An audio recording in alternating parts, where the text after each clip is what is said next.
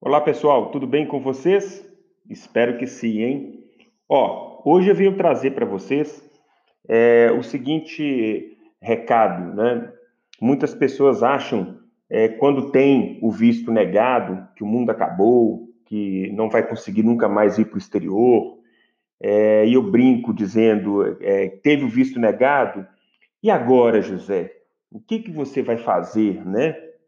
Então, eu vou trazer aqui hoje alguns motivos, os principais motivos de ter o visto negado. Mas, igual eu falei, pessoal, eu trago as informações de forma objetiva e prática para as pessoas leigas. Eu não comunico para juristas, para advogados. É, o meu objetivo é trazer informação objetiva, prática, para as pessoas que necessitam é, de alguma ajuda é, daquilo que eu vim trazendo de informação, né? Então, ter o visto negado não é o fim do mundo, não, tá?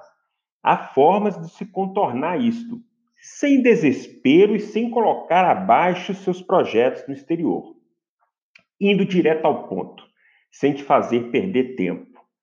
Principais motivos de ter o visto negado são problemas com documentos, situação particular específica do solicitante do visto, inexistência de vínculos com o Brasil, solicitação errada do tipo de visto em comparação com o objetivo da viagem. Ok? Eu vou te contar um segredo. O que mais leva a ter um visto negado é o problema de documentação. Sim, Muitos deixam nas mãos de terceiros despachantes que existem aos montes aí no Brasil. Alguns deles, sem os conhecimentos jurídicos necessários, apenas juntam documentos e dão entrada.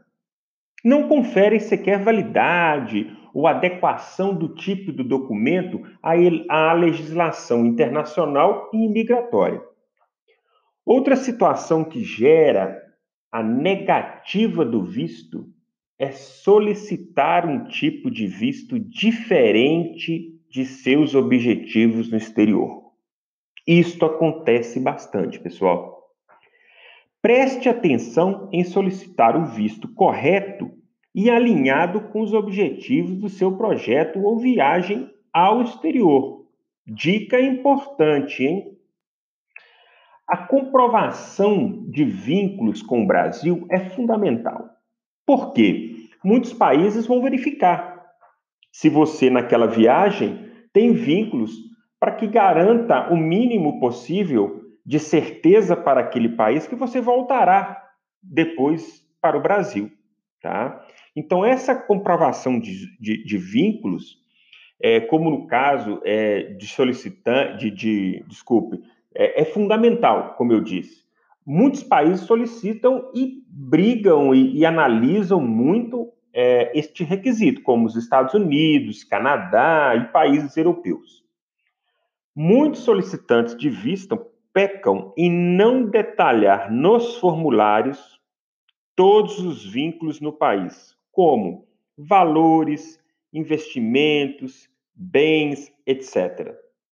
Fique atento no preenchimento dos formulários, pois para cada vínculo no Brasil importará na comprovação pela documentação correta, principalmente na entrevista no consulado.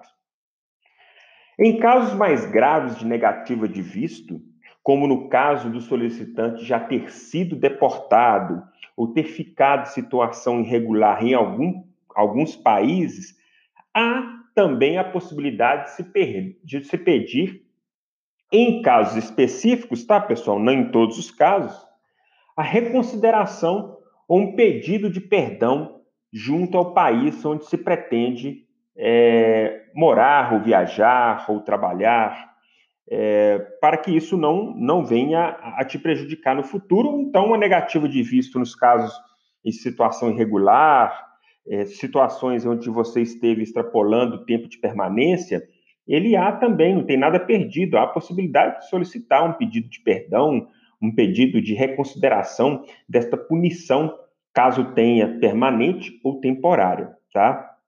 Mas esse assunto desse pedido de perdão, ele gera muito interesse, mas eu vou tratar deste assunto num outro momento, porque senão esse áudio ia estender muito e perder o objetivo que eu tenho aqui, que é trazer informações rápidas, práticas, eficazes no menor espaço de tempo possível, pois o tempo é o seu maior bem.